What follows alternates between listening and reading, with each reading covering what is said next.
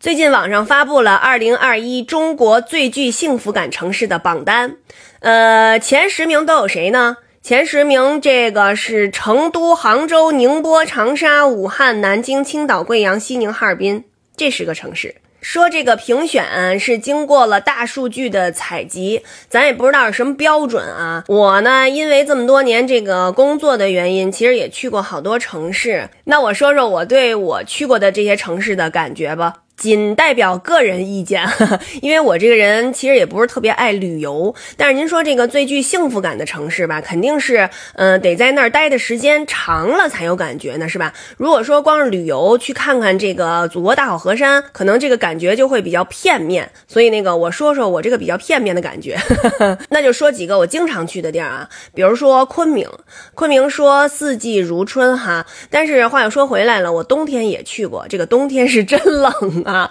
啊！你这个衣服去的时候，你觉得四季如春吧，你就没穿那么多衣服。但是冬天到了晚上，它没有暖气呀，是特别的冷。昆明给我印象最深的是它那个红嘴鸥。我这个人比较喜欢小动物，所以呢，我喜欢去翠湖啊、滇池啊，去喂那个红嘴鸥。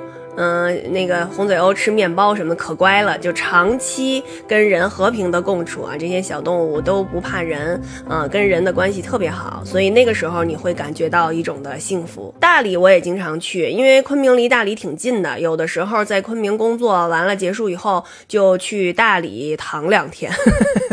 那个地儿是那个躺平，然后在大理古城遛弯儿比较好。古城里面不是有好多住宿的地方吗？其中有一个旅店吧，有一些这个贫困地区来的这个孩子们，他们来也不叫经营吧，就是他们来负责管理啊。经营的可能是他们的老师，还有一些志愿者。